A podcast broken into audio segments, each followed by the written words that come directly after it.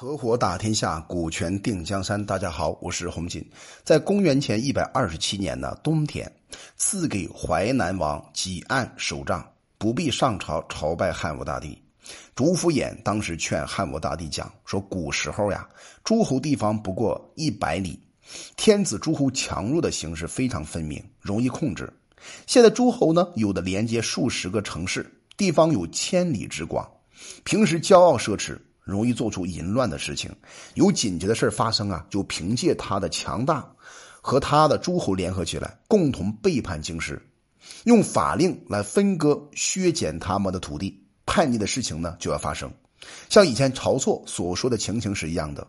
现在诸侯的子弟啊，有的有十几个人，而只有嫡长子继位，其他的人呢虽然是骨肉，却得不到一尺土地的封建。那么仁孝的道理啊就不能发扬。希望陛下呢命令诸侯得以推广恩泽，分封子弟，用土地封所有的子弟为侯。子弟们呢人人都很高兴，能得到自己的愿望。皇上呢用恩德施给王侯子弟，而实际上是在分割他们的土地。这样下去的话，就不必削割，而王侯的势力就会慢慢的消减。其实我们可以看出来，主府偃这个策略，相对当时的晁错的策略，啊，这个平叛七侯七七国之乱的时候，这种削藩的策略呢，要更加有实力和落地性。他至少通过这种办法，让他们的诸侯国在内部形成相互制约的一种力量。那这个方法最后得到汉武大帝的同意了吗？后来啊，果然汉武大帝非常欣赏主府偃的意见。到了春天正月的时候呀，刚刚过完春节。就下了个诏令，就说诸侯之中，想要推广恩泽、分封子弟土地的，就各自写条，清楚的呈上来。朕将为子弟们定下名号。从此啊，各个藩国开始分封，那王侯的子弟呢，也全部受封为侯了。以这种方法，就是形成了一个小势力的内部的制衡结构。这种方法还是很有效的。当时匈奴啊，进入到上古。还有渔阳杀死掠夺官吏百姓一千多人，派请两个人，一个叫卫青，一个叫李希，从云中以西出兵到陇西，在河南啊攻击了胡人中的楼烦、白羊王，得到胡人首级，还有俘虏有数千人，包括一百多万只的牛和羊。那白羊和楼烦王呢就逃走了，夺取了河南地。当时汉武大帝啊下了一个诏令，就封卫青作为长平侯。卫青的校尉呢，苏建、张次公都是有功劳的，封苏建呢为平陵侯，而次公作为案头侯。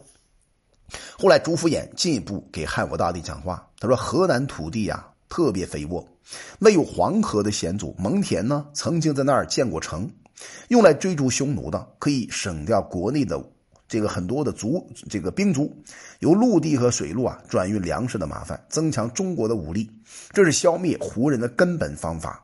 后来汉武大帝啊就把主父偃的建议呢拨给了公卿进行讨论，大家都发出了很多不同的意见，认为主父偃的方法不够方便。但是汉武大帝啊竟然直接采用了主父偃的计划。到后来呢，设立了朔方郡这个地方，派苏建呢带领十几万人建立朔方郡。那在修缮呢？秦朝时候啊，蒙恬所建筑的要塞，利用黄河的屏障以巩固朔方城。粮食啊，从很远的地方转运过来。山东地区以来的百姓呢，都受到很大的劳累，费用呢有好几百万万，使得官府的仓库啊都变得空无所有啊。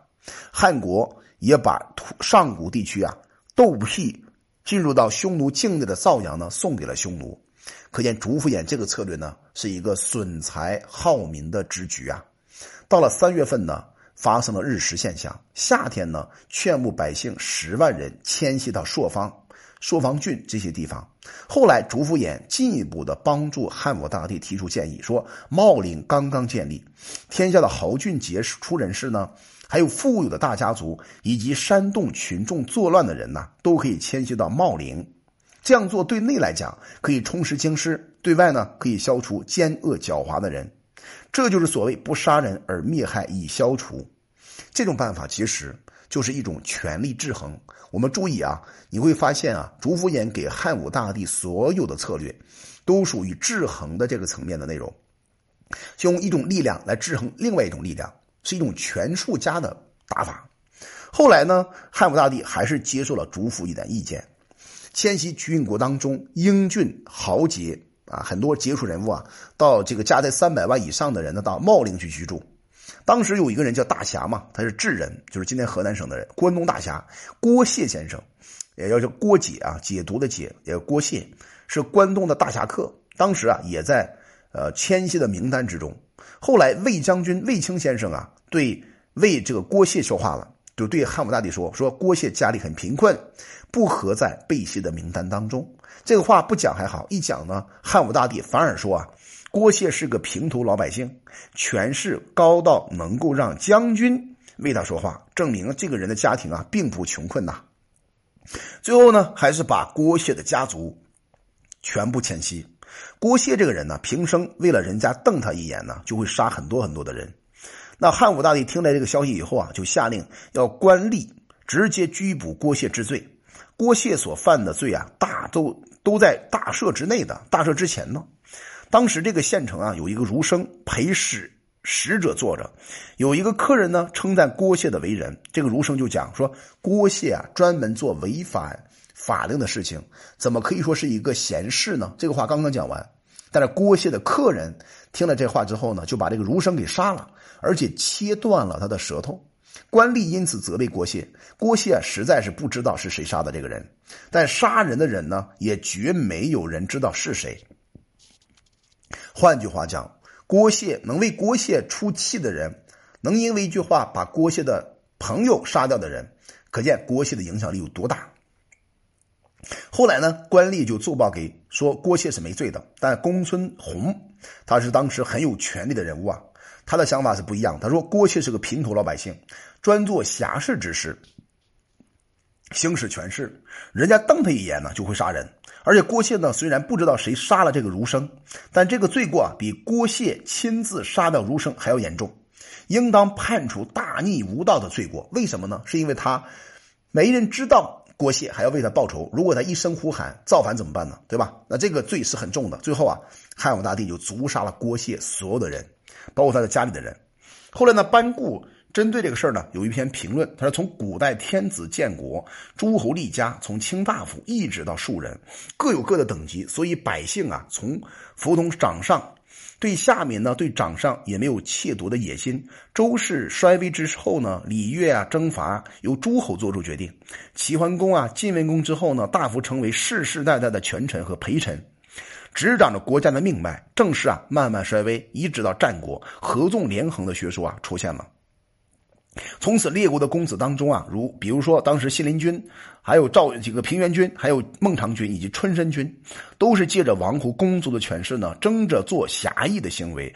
对于学鸡鸣狗盗的这种做法呢，没有不以宾客之礼对待的。而赵国宰相于清先生呢，抛弃了朝廷和国君的利益啊，以救济知己，啊，这个魏齐的危急呢，信陵君魏无忌啊，窃夺了符节。假借君命杀死统军的将领，自己带兵啊来解决平原君的急难。这些人呢，都是为了要在诸侯当中取得尊重，使自己名声远播。那些扼腕四处谈的人呢，都是那些四个豪杰，比如信陵君呐、平原君呐、孟尝君呐、春申君呐，啊，成为首领。于是那些背叛公力，同时呢结成死党的说法出现了。而固守职责、侍奉掌上的道义啊，就被废弃了。到了后来，汉朝兴起啊，法令慢慢宽疏，不知道把以上所说的这些缺点匡正改正。所以啊，代王宰相陈豨的侍从从车驾有一千辆之多，而当时的刘弼啊，就是吴王刘弼啊，还有淮南王这些人呢，招来的宾客呢，也有数千人之多。外戚大臣呢，像魏齐、武安之类的，都在京师竞逐名利啊。平民身份的游侠，像巨孟啊、郭谢这类人呢，都在乡里之间持足横行。他们的权势啊，遍布在州郡之间，他们的力量呢，可以折服公侯。老百姓呢，都在宣扬他们的名声还有事迹，窥探他们的名声，探慕他们的成就。虽然最后呢，他们献身在刑法之中，但却自己以为和那些杀身。这个自杀身死的人呢，拥有同样的名声，就像记录啊、筹募啊，虽然死亡也不懊悔是一样的。所以曾子讲了一句话：在上位的人呢，失去了道，使得百姓的心呢离散已经很久了。在上位的明主呢，如果不向百姓表示出好和恶的标准，用理解法度来统一百姓的行动呢，百姓怎么会了解法令呢？而是行为趋向于正呢？所以古代的政法是这样的：是五霸的作为对三王来讲是罪人，而六国的作为呢，对五霸来说也是罪人。而四位豪杰的作为呢，对六国来讲又是罪人。何况像郭谢了这一类人啊，以赑系的匹夫身份窃夺生杀的大权，所犯的罪过呢，除了判处死刑之外，已经不容再有所赦免的了。看来啊，他是个个性温良、爱护众人、救济穷困、帮助人家渡过难关、谦虚不夸耀，但也都有超绝一般人的作为。可惜的是啊，不能进入道德的领域，只是苟且的把自己投身在低谷的行为当中，弄得自身被杀、宗族被灭。